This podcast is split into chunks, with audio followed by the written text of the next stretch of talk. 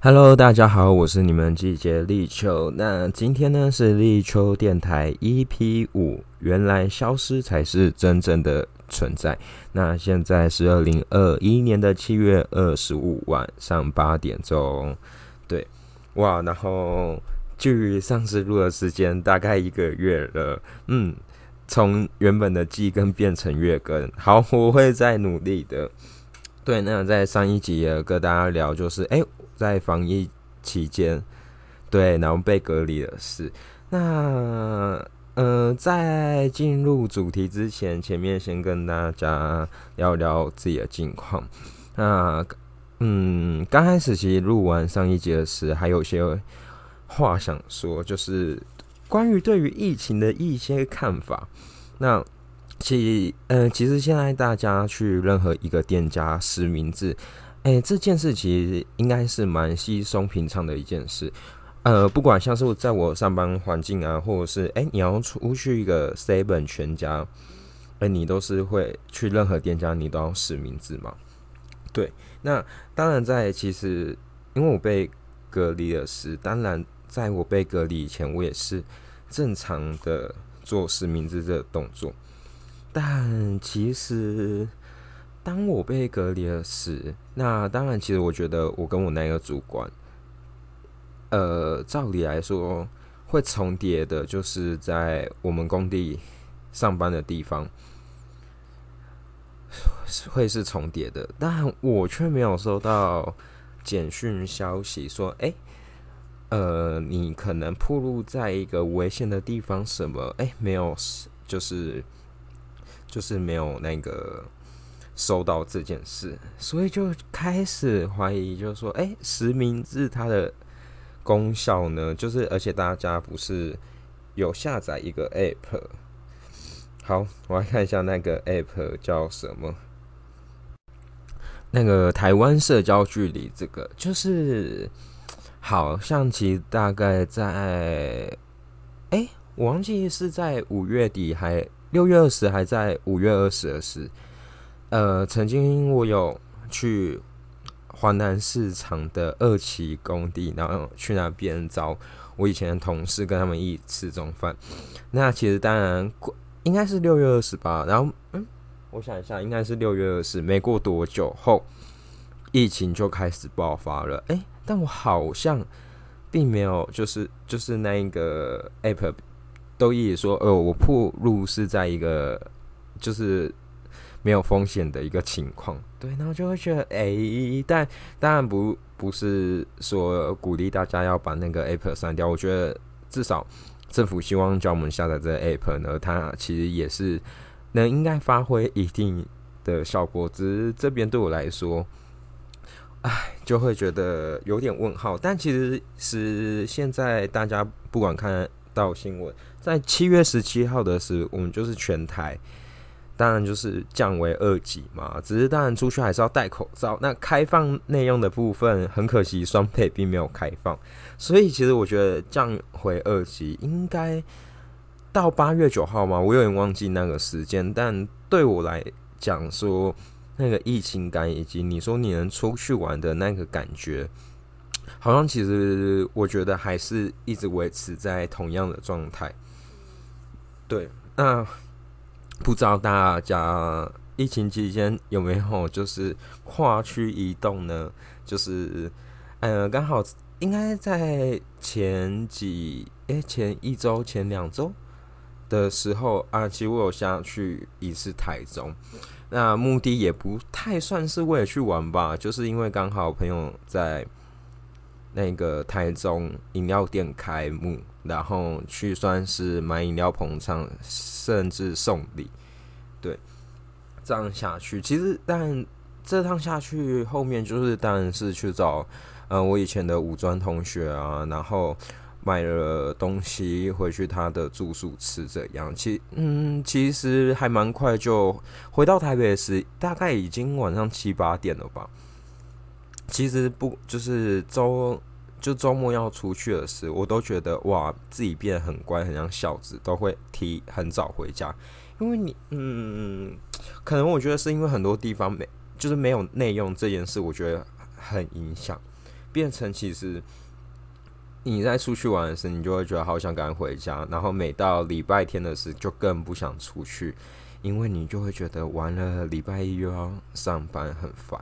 应该其实维持上班很烦这两三周，唉，可能因为工作一多，就会觉得，嗯，就觉得休假两天很少，对。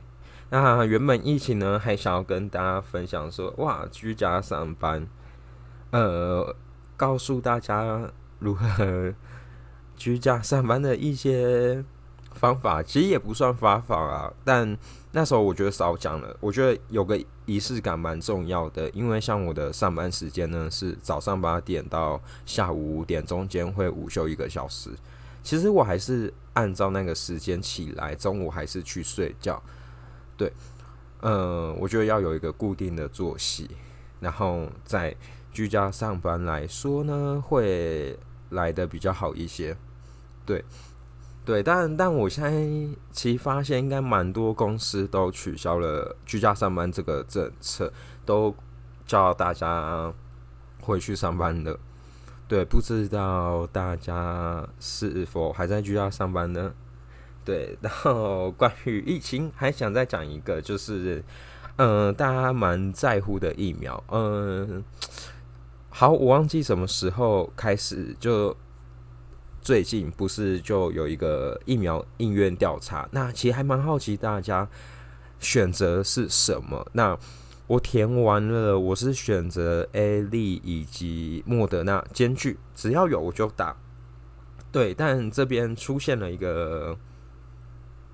小麻烦也不是小小麻烦，其实，嗯，我不知道我在节目中有没有跟大家提过，说，哎，其实我已经有打到国产疫苗，然后是联雅这个疫苗。那当然，大家会想说，哎，最近他们不是才刚解吗？那像是高端也通过申请要制造啊，那怎么会先打到？那其实我就是那一两千位、两三千位。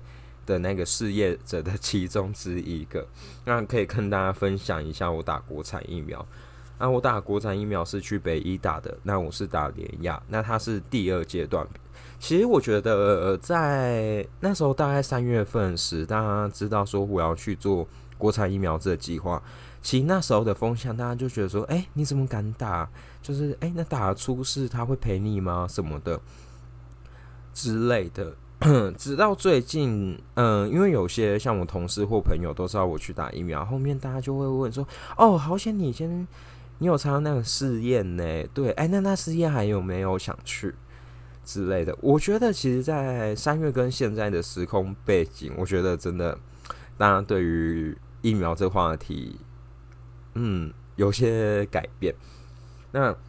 我这计划是这样，我三月十四号是打，呃，是去体检哦。那这个是第二期的试验。我当初会打也是觉得，因为这个试验已经进入第二期，然后资讯其实是因为我妹他的朋友在北艺工作，有这一个 Google 表单可以填写，说，哎，你愿意来接受国产疫苗的计划吗？那费用的话，其实不一，像我妹的话，她是。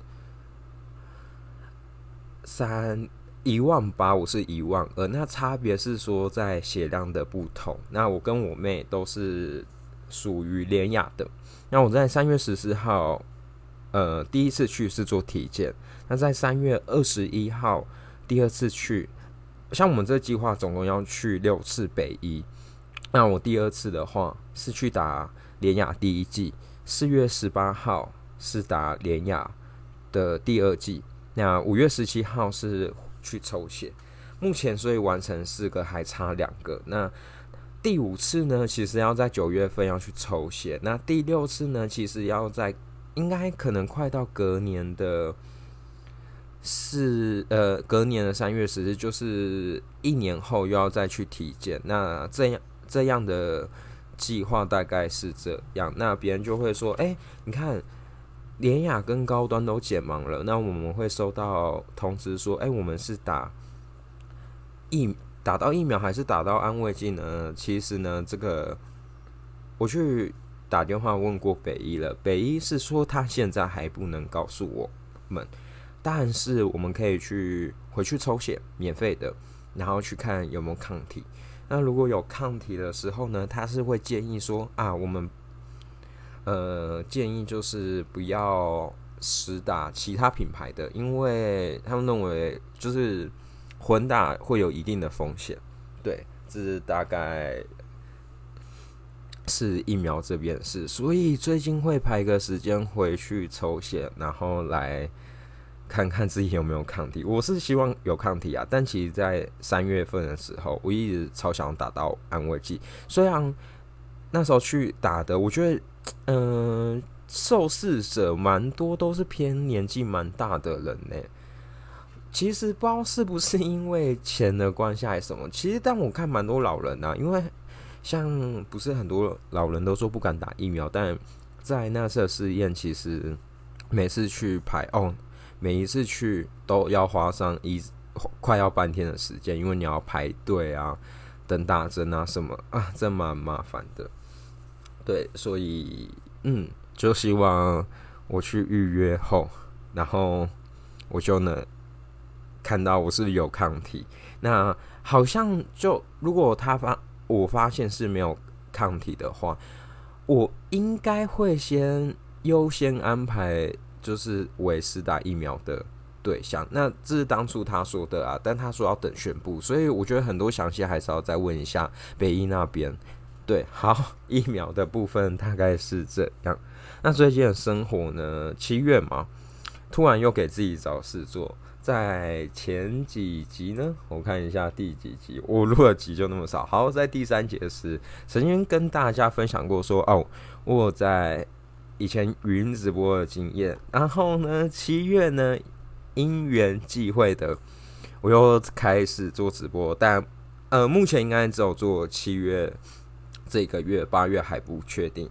那我跑去的品牌是叫 Bigo B I G O，一只恐龙的呃 logo Bigo 去做语音直播，然后哦，当时候其实我就找了一大堆卫服的朋友。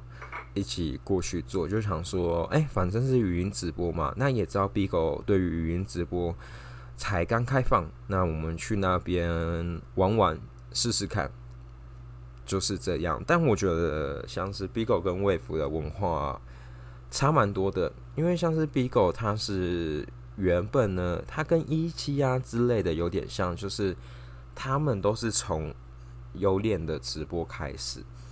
然后后面才创一个云直播的，所以很多流量，很多人的流量呢都是从那边呃那边带过了，那边习性也比较多，都是有脸的，呃习性，对，所以就没有像魏福刚开始那么的温柔，然后遇到的听众，他们的。呃，听众感觉比较不同。那不同在哪？就是我觉得魏福的听众，大家就是真的很像，就是年龄层可能没那么高啊。然后大家就是比较以朋友，那分身方式也比较少。那像是 B 狗呢，其实其实他们听语音直播人超少，而且台湾人也尤其颇少，因为他，嗯，他精准来说，到底是新。算是中国的一个直播公司吧，然后很常就会遇到，例如马来西亚啊或新加坡人啊，或是中国人，突然就上你的沙发，对，跟你聊天，这样就是那边比我对对我来说很国际化。那可能你把自己的定位呢定在台湾，那看，哎，在台湾有谁开？云直播，你就发现很多都是来自桃园区，但很多都是来自东南亚人的脸孔。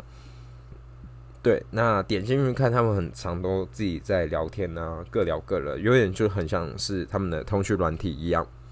对，所以变成在过去那边直播时，嗯，可能你在讲话，然后因为如果你有开沙发，什么叫开沙发？沙发那功能是你点上升起。的话就可以一起聊天的一个功能。那他们可能一上沙发，然后就会，哎，不太会管你定的主题是什么，然后就跟你狂聊天，或是你在跟其他的人互动的事，他就硬插进来。所以我觉得文化上有点不同。然后因为常那边会遇到蛮多中国的人嘛，所以就觉得有时候好像遇到了小粉红，但我都我很理性的，因为嗯，在直播间啊，其实尽量不要碰到呃政治啊之类的议题。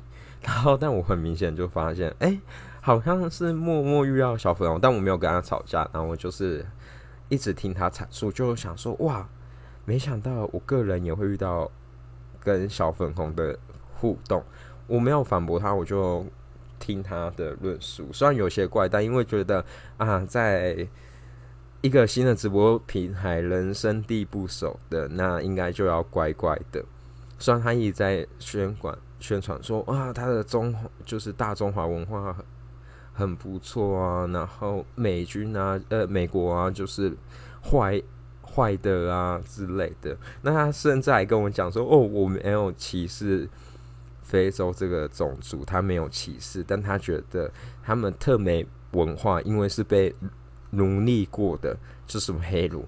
哦，你知道我当下听到真的是汗颜。对，就是觉得有呃，刚到那平台有时候会招架不过来。反正下个月应该是没有了啦。然后这个月应该在好啊，就是在明天会有一个猜歌大赛。我应该参加完那一场活动后，应该就不会再开。如果有再开，有如果我有继续在 B 狗再跟大家分享，嗯，希望大家可以过来听哦。但目前应该是没有。对，就是七月又安排了一个直播室，让自己忙这样。然后，嗯，最近呢，因为我认识的整蛊开呃有开业，然后我又跟他预约去整蛊。对，因为其实我觉得在居家上班的时候，我整个人都黏在椅子以及床，我走动也非常少。我，呃。我的那个手表呢，每次都会显示我的一天平均都要走一万步以上啊，因为我的工作关系要常常去工地看嘛，那都是一万步以上是 OK 的，那是日常。我那时候居然上班的是哇，走不到百步甚至千步，然后因为我家的那个电脑椅又很蓝森的感觉，就是。哎，不是一个很好支撑，然后我就很，然后我就会用各式奇怪的姿势，翘脚、压腿的方式啊来做，然后我就觉得，然后甚至一度导致，因为我的肩就是脖子、肩颈这边很紧，导致前阵子其实我我有点微耳鸣的现象，就会觉得，因为不是在进入电梯或者是在上飞机，而是你为了要解你解压。然后你的耳膜就会，你为了解压，你可能会用擤鼻子的方式或什么，然后你耳膜就会咚咚的声音，那咚咚就时不时一直在我耳边发响，因为咚咚咚咚咚咚咚咚咚。然后我觉得刚开始去看了，呃，刚开始去看耳鼻喉科，他就帮我呃挖耳屎啊，照先照给我看，就说啊，你看你就是什么。挖耳屎太大力了啦，微微发炎呐，就开个药给我吃。那我吃，他那时候帮我清完耳屎，我真的觉得我快吓疯，因为我这辈子最怕的就是被挖耳朵。以前我妈很常帮我挖耳朵，然后我都觉得那是我人生中最刻苦的时候。对，然后当我嗯，因为我朋友最近也是去看耳朵，他就说他觉得挖耳朵这个关卡是非常舒服的。那我就想说啊。应该专业的来用，应该是舒服，就没有，真是怕到爆，然后一直挣扎，然后很好笑，他后面就拿棉花棒戳我的耳朵，然后戳出来就说：“你看没有血，我没有帮你用伤哦。”然后我就说，终于觉得啊，那段过程结束了。只是呢，我后面觉得吃药没效，我又去看中医。看完中医，我又去整骨。那整骨的时，他就把我的肩颈调回来以及骨盆。他说：“哎，先生，你那个骨盆歪很多。”其实我就觉得废话，我知道，因为距离我上一次被他整过的时间，可能已经有一年多了。这样，然后我当然就觉得我自己做事就是一个非常糟糕人。那我希望就是好，透过这次重新开始，不要再浪费钱，好好的。调整我的骨盆这样，那像耳朵方式好了，那也去吃中药。其实当然中药吃了一个礼拜，后面回去复诊，后来又再找他拿，呃，找他看，就他又给我开一个礼拜药。他说因为我湿气太重，然后我想说，嗯，好吧，因为现在到了大概二十六岁。就觉得，嗯，带一些什么都不好。当然，我觉得可能我年纪越大越能体悟，只是我现在能体悟到好后，我以前其实都比较是偏中，呃，偏药局或者是西医的，就觉得啊，我想快速的好。那我觉得现在，我觉得哇，吃个中药调个身体，把所谓的湿气排一排啊，因为网络上看说，哎，人体湿气中很容易。比较疲倦啊，干嘛？这些其实我一直都感觉到，当然，因为没有太大的症状，其实也没改善嘛。对，那透过吃中药这件事来改善，我觉得不错，就是觉得嗯，体操养生一点还是好的。对，好，然后刚嗯，因为可能十七号，哎，十七号降二级，哎，对，已经降二级了，好。等一下，是八月十七还是七月十七啊？好，我们要降二级的是那个双美不是不能用餐吗？我觉得可能对于双美来说还是好的，因为很多餐厅的形态都已经转变到做外卖，然后关于人力成本什么都有下降，然后靠外卖的方式继续来维持营运。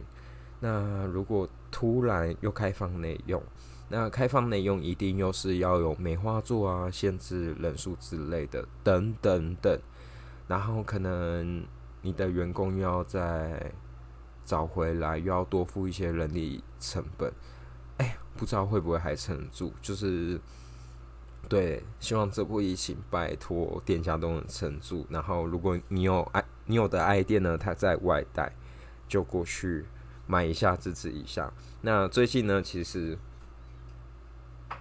我就去点了红，看了红牛排终于开了，是在中小店，其他的店我不知道。但最近中小店开了，那他们卖一个精致餐，哎，精致套餐嘛，应该是这样。然后一盒三百九，里面呢，它其实是有德国猪脚、牛肉，然后原血。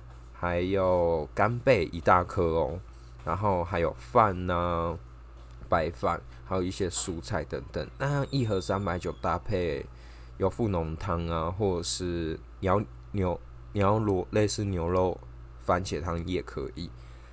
哦，然后我就点过去吃，我就觉得哇，超好吃，而且我还蛮开心，它灯又亮起来了，因为我会觉得说。红屋牛排倒了会有点可惜，毕竟它是一个老店。然后对于我人生第一次吃红屋牛排的时候，是嗯十年前，大概十六十七岁的时，那时候我在打工，嗯挣了一些钱，然后同事要说来我带你去吃牛排，我就想说好啊，来吃牛排，OK，反正我们家可以吃，就看那个价单，哇靠，当时候最便宜的一克都要九百多。硬吃啊，就觉得哇，怎么可以那么的好吃？而且那边超奇怪哦，那边服务人员都超老。因为但当然以服务业来说，以一个心态，大家都其实会想要争那一个年轻的服务生啊，因为他体力好，可能可以帮你拼个翻桌率什么的，或者是哇，长了长了帅哥美女的来当服务生，可能。店形象好没有？他们都是一群蛮老的。我在猜，可能是有可能从开店开始留到现在的，也有可能，呃，这不确定。但我觉得那边蛮特别的。嗯，关于如果他之后开放内容啊，就很希望，呃，就是身旁好友生日呢，或自己的生日，能安排在那边享用。对，那如果这期间。大家想要吃高级一点东西，就推红屋牛排。因为我自己是点过王品的外带来吃，嗯，王品外带大概五百多吧，而且那时候我也没吃过王品，所以就去点了。只是就会觉得，啊，嗯，没有到特好吃。哦，但他的用心服务什么是能看得出来，但关于口感问题，我觉得他输给了红牛排，那只是个人的一个，呃，嗯，这是个人的一个想法。关于吃的部分，对，还是希望能早日内用啦，因为我觉得能内用就可以增加非常多的社交活动，然后让生活再变好玩一点。哎，虽然疫情期间，不知道大家有没有觉得自己的生活，呃，生活所需费用减少很多？我自己明显很感受到，在交卡费的时，就觉得哇，缴蛮少的，然后觉得省了一笔钱。我自己是没有在网络上乱买东西，因为其实我很少逛网拍，这样觉得觉得还不错，就趁这几个月好好的省钱。对，那当然在疫情方面呢，大家是不是经会看个影集？那最近有看的影集，像《A B 帝王二》啊，跟《欲罢不能二》，我觉得我记得我在看《A B D 王》以及《欲罢不能二》的。一这两部第一集的时候，我之前都记得它是同时推出，附近推出，然后同时看。那这次《A B D 王》第二季啊，跟《欲罢不能》第二季也是大概同时间出了。它一上线时，我就给它全部看完。而且我觉得，像《A B D 王》看完，接着《欲罢不能》看，我觉得很适合，因为他他们主题都是偏向性爱方面啊之类的。就是比较，嗯，性的方面比较多。那我自己对于《A B D 王》第二季是小小落寞、小失望。我觉得他第一季比较热血、比较好看，当然第二季热血成分有。但我觉得看完第二季，就是你就觉得哇，人生走了这一遭，又回到了一个原点的概念。就看完是比较多惆怅啊。那关于欲罢不能第二季呢，我却觉得他比第一季表演的更精彩。虽然他是一个美国，解释一下，他是大概一个美国实景秀，然后会找一大堆帅哥美女啊，到一个小套呃，到一个度假村，然后再告诉你说，哦，可能这一个月或是这三周你是不能嗯打炮啊、kiss 啊、牵手啊、偷靠什么都不行，就会扣。那个奖金，他们奖金是十万美金。那如果你违规了，他就开始雷扣你的奖金。那最后到底谁能得到那奖金呢？对，就是好看是这些啦。但我觉得第二季的人都很都颇颇不守规则的。我觉得大家可以去看看。而且第二季，我觉得因为第二季因为第一季播出了嘛，所以第二季的一些规则。就有做一些小变通，让这个节目更好看。虽然，如果你说这是看脚本演出来的，这个我也有可能会相信。但，嗯，但我就觉得没关系，看看吧。就是融入在那里面，你才会觉得说，对你才会觉得哦，这部戏好看。对，那影集的部分呢？啊，还有最近在看《正青春》，在前几天的时我才看第一集。今天的话，我应该已经看到快四十集了吧？总共好像是十七集吧。那《正青春》不是蛮新的片，是呃二零一九的中国大陆片吧？那为什么会去看？其实是被 FB 的，就是有人裁切的影片去看，这样。然后他主要是在讲说啊，在中国地区啊，那个呃，精英呃，就是一个彩妆部门的销售啊，然后一个读在大陆念普通大学的仅仅这种法法国老品牌的一个故事啊，然后啊，当上了什么总监啊之类的这种，算为狗血一点，但我就觉得。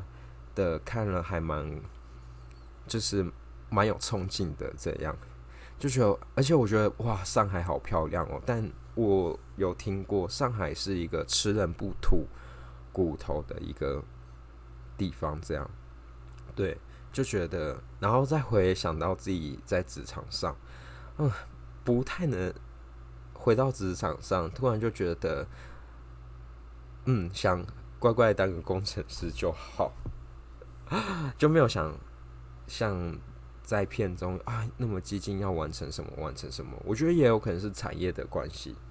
好，那再下一步是师战朝鲜，然后那叫什么什么季，我忘记了第三集，那我还没看，呃，如果之后有看再跟大家分享。然后我不知道，哎，我其实也没看预告，我也不知道他是用什么角落切入。那如果大家有看师战朝鲜第二集的话，嗯，如果要从是从那故事。讲的话可能会继续讲说哦，又有可能病毒开始蔓延啊，可能。但他特别的师战朝鲜，然后他说查查片什么什么信片，那可能在讲某一个人故事吧，还没看。然后对之后看完再跟大家分享。好，讲那么多，接下来进入到我们的主题，原来消失才是真正的存在。啊，为什么会取这个名字呢？哎，这一句话是来自天桥上的魔术师，他有了一句话。那今天会想讲这主题啊，是消失才是真的存在。大家在生活当中有没有发现，就是哎，很多东西就是随着时代啊一直消失。那嗯，可能跟我一样大的朋友们。那接下来讲的可能是我们哎共同的一段历史，然后呃有些其实都是蛮早就消失啊。那跟大家讲，那第一则其实要讲的就是关于知识家。那相信知识家在我的后台数据来看，哦，应该蛮颇多的听众都是跟我的年纪差不多。然后也深爱用过知识家。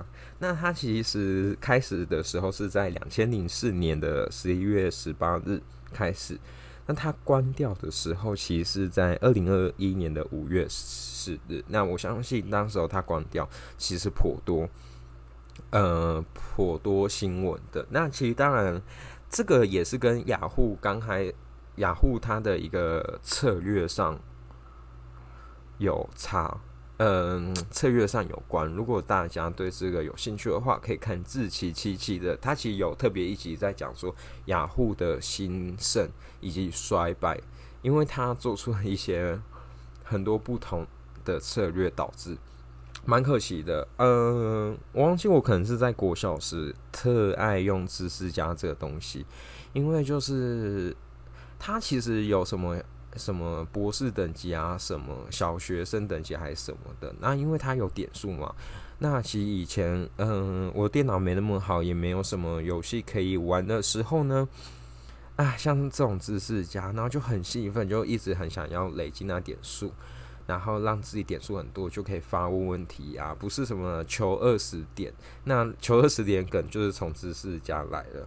那当然要在关闭之前，其实我有去看我以前。发问过的记录，我现在有一则是发，就上面求助大家问说：“哎，请问，哎，我到了十七岁，那还不太打手枪啊？我这样是不是正常的？”然后就很多人 有回复啊，就说：“啊，这样是正常的啊，什么的。”然后其实我觉得很，当时我在知识下，你很常打关于。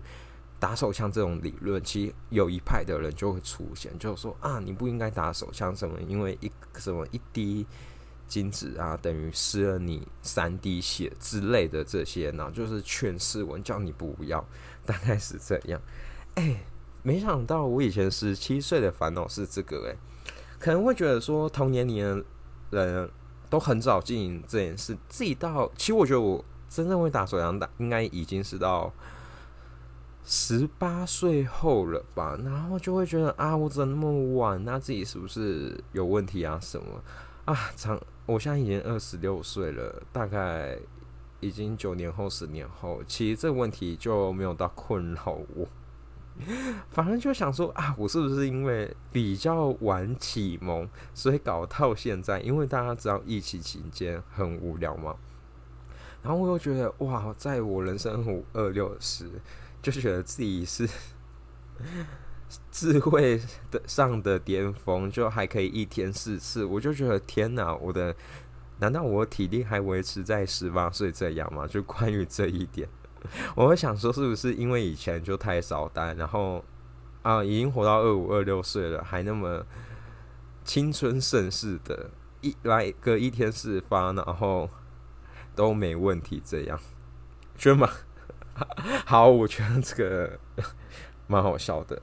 对，这所以呢，对，那下一个消失的是什么东西呢？是来自大子岭东区蜜糖吐司。那时候哇，席卷了台湾。那在东区呢，在二零一零年开始开幕。那它是由台湾名媛杨秀荣。创立的，而且蜜糖吐司应该是他们独家首创。那当时候其实，我觉得我那时候应该已经念高中了，有特别去吃过这家店，在东区那边。那，嗯，我觉得刚开始开幕跟后面去吃的感觉有不同，因为刚开始吃可能哇噱头很多，所以变成我觉得他那时候服务好颇好，还会帮你切。那等到蛮多年再过去吃以后。好像那蜜糖吐司，你就要自己切了，它就不会有一个特别服务。而且因为那时候二零一零年开始，我可能二零一一还二零一二去吃的是第一次去吃，我记得我还吃了九百多，然后带了两个同学去吃。那我们的正餐吃不到三个人吃不到一百块，因为我们就为了去吃蜜糖吐司，我们就觉得自己的正餐竟然。比甜点吃的便宜许多，我们虽然觉得有点疯了，但也算蛮值的，因为蜜糖吐司甜甜的颇好吃。那它其实因为在二零二一年的一月就准备收店，那他是说他之后会有另外打算。那为什么会特别提到这一家呢？那个是因为我看见哇，他的店出租了，我就觉得，嗯，你看，大概就十年、十一年前的店。也就这样倒了。我觉得关于餐厅打掉非常，就是 餐厅也是，我觉得是一个时代的刻画。哎，那像我以前在打工的是金星，他其实在台嗯台北已经穿立了二十几年。虽然他的天星在小巨蛋，那前阵子哇，钱包几年的关掉熄灯，万喜为万喜啦。但如果像金星如果倒掉的话，如果它最后一天开幕，我觉得我一定会过去吃，因为我对于我觉得金星港式饮茶真的是对我来说有四五年，就是我的学生时期都在那边打混，对，然后我也觉得打工呃那边就是改变我价值观，建立我价值观，在那段时间我也觉得很重要，对，好，突然扯到。因为刚刚走路看到，发现就哇收掉就有点可惜。呃，不知道就是在好就在那一条街附近，其实有个乐法，乐法旁边其实有个叫二师兄，他是在卖肉跟面的。那其实最近去看，哎，他也出租掉了。我记得他在前几天在卖时，我有去，只是他后面都越来越早关店，他很快就卖完。我就想说，嗯，怎么会是为了要节省电？费之类嘛就没有，他后面这样是出租掉，因为点万西，因为他刚开始开始是打着二十四小时开始，对他打着二十四小时的噱头，我当然知道他分店很多，对，那只是哎后面倒了，就希望我我喜欢喝的乐法不要倒，我是看他声音应该颇不错的，因为我每次下班我都一定会去去去东区那一间的。乐法 去买杯奶茶喝，对我希望那家饮料店不要倒。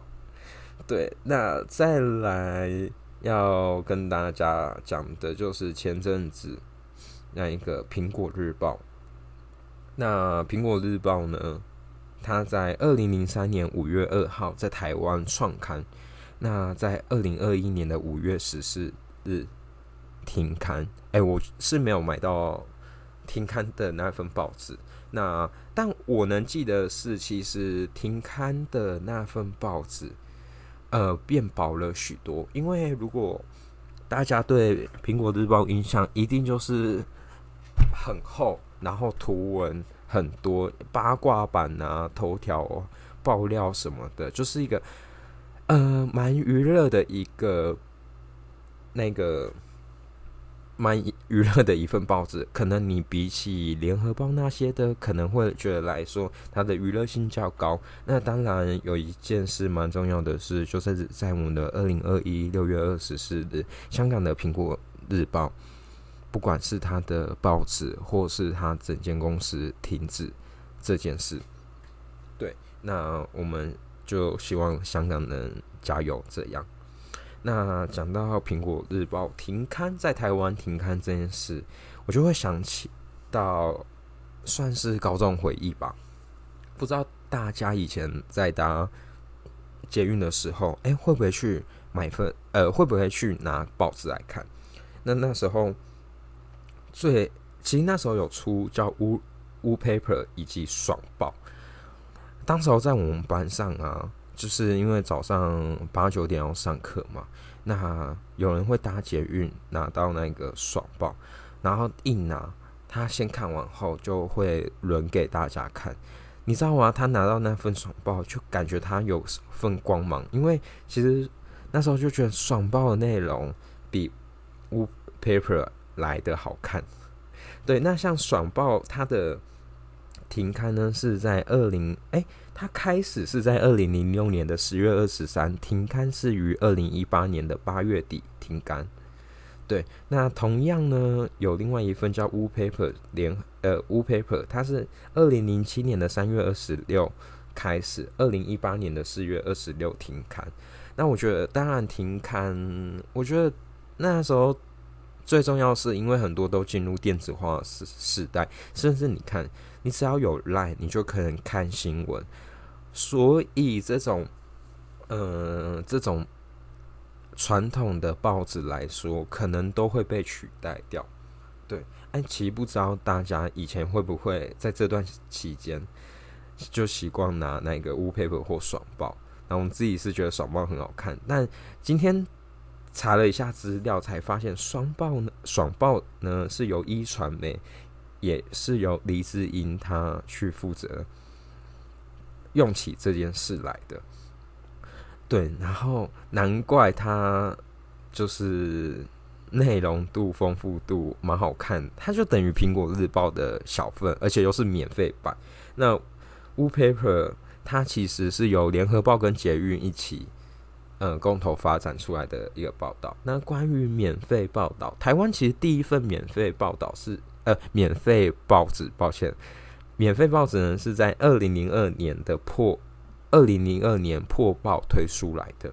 对，那大家对于免费报免费报纸有兴趣，大家可以上网 Google 一下。甚至其实我也大家有 Google 看到说，有人对于爽报以及乌 paper 做一份报告，就是哎，免费为什么会他们两家会推出免费的那一个？报纸，呃，是为了什么？那以及说，哎，他们的观众群在哪？就是在网络上有人有做这样分析。好，那接下来呢，要诉说的是台，大家大有坐过台北捷运的话，就会知道台北车站有一个黄色的鸟人，那当然是日本人最爱拍的。那他最近也不见了。那最近呢，是在二零二一年的七月十三号，他就被撤掉。那他展示的期间是在二零一零年去装上去的。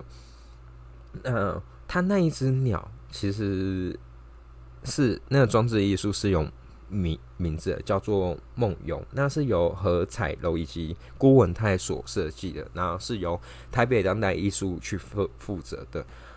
对于台北车站，身为一个台北人。我要说，我会在那迷路吗？其实我都还是蛮常看指标啦，而且如果能走地上，我就不会走地下，因为如果能走地上，我会觉得方位比较清楚，比较好到达我想要的目的。那如果走地下呢？我就是完全依靠指标，呃，会不会迷路？一两次迷路吧，因为像我觉得我最不熟的就是歪区啊那一些的。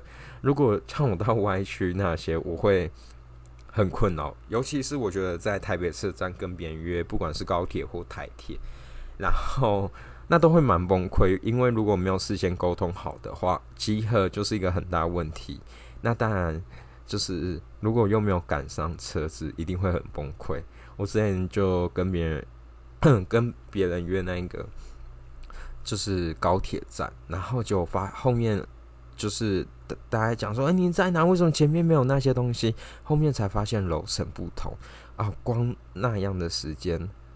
就已经花费了颇久，还好后面还是有那个顺利搭上车。对，我的那个鸟人不见了。其实当然报道就是说啊，没有看见那只鸟就不会走。呃，我当然是很常经过那啦。那至于说没有那只鸟不会走吗？我是觉得还好。对，因为我觉得那个应该对于日本人比较有感吧。台湾人我比较少看到会有人去拍照打卡。对。那接下来呢？最后再跟大家分享的是顶好，就是顶好呢，它在一九八七年的十二月呢，在台北忠孝东路开幕。那二零二零年，它卖给台湾的家乐福。那预计在二零二一年，今年八月会全部都变成家乐福。大家有没有发现，以前顶好的地方呢，都默默换上？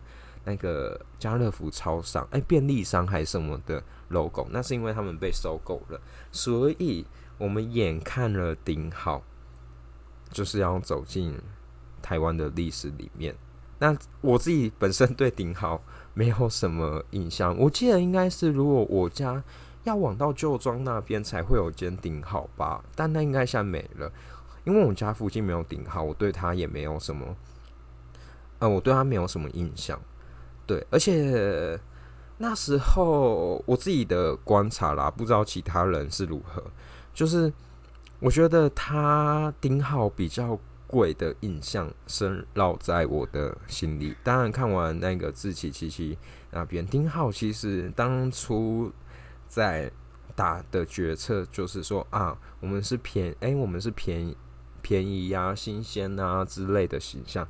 但那时候。就会觉得他去那边买一定很贵，不知道大家对于丁浩有什么想法，可以就是留言留言告诉我。然后呢，我再讲一下关于就是这种呃 量饭店，诶，那算量饭店吗？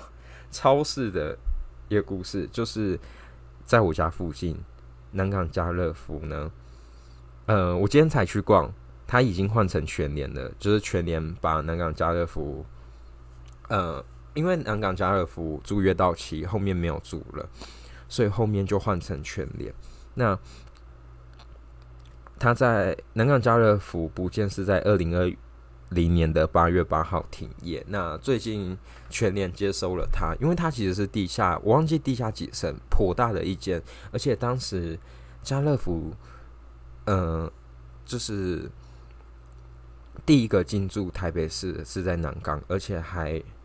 娱了三十年，大概一九九零年的九月开始，直到二零二零年八月消失。好，但他们其实后面有在配置，就说在附近会再租下一个很大的地方。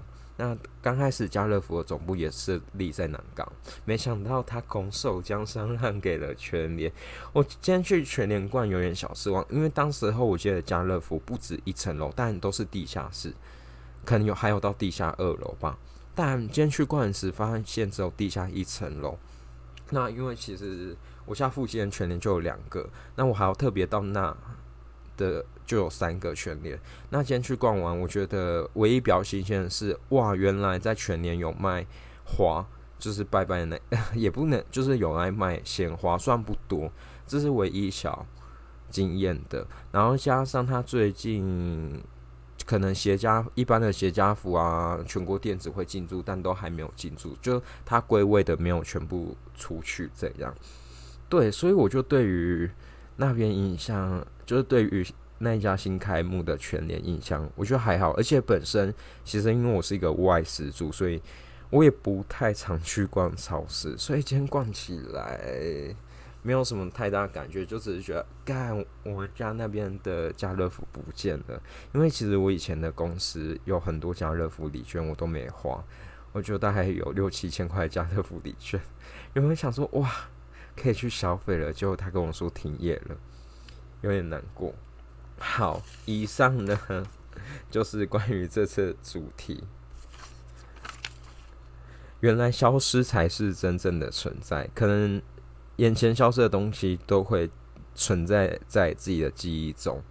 这样，对，然后我觉得可能长大后越来越越来越能体会到这些事物吧。对啊，那大家呢还有没有什么是在你小时候出现过的，那长大后消失呢？哎，其实我原本应该要说个什么 Windows Seven 或 IE 的 Windows Seven 从二零零九年到二零二零年的一月十四停止了服务。Win 七，我家现在就在用 Win 七电脑，既然停止服务，代表我是不是也有个岁数了？有点小难过。然后甚至 IE 整个被淘汰，难过。没关系，我觉得这种因为软体的东西本来就会一直在更新，就是某天 FB 被淘汰也被说不定啊。甚至我们习惯玩的 IG 换了更厉害的一个社群平台来取代它，都有可能。是不是？不然即时通也这样都被淘汰啊！我竟然没有讲到即时通。好啦，那大家如果听完这集，觉得还有什么是在你小时候是呃呃，就是就是你以前小时候存在的，然后现在消失的，那有什么？欢迎在我们的 IG Rachel Lee 点。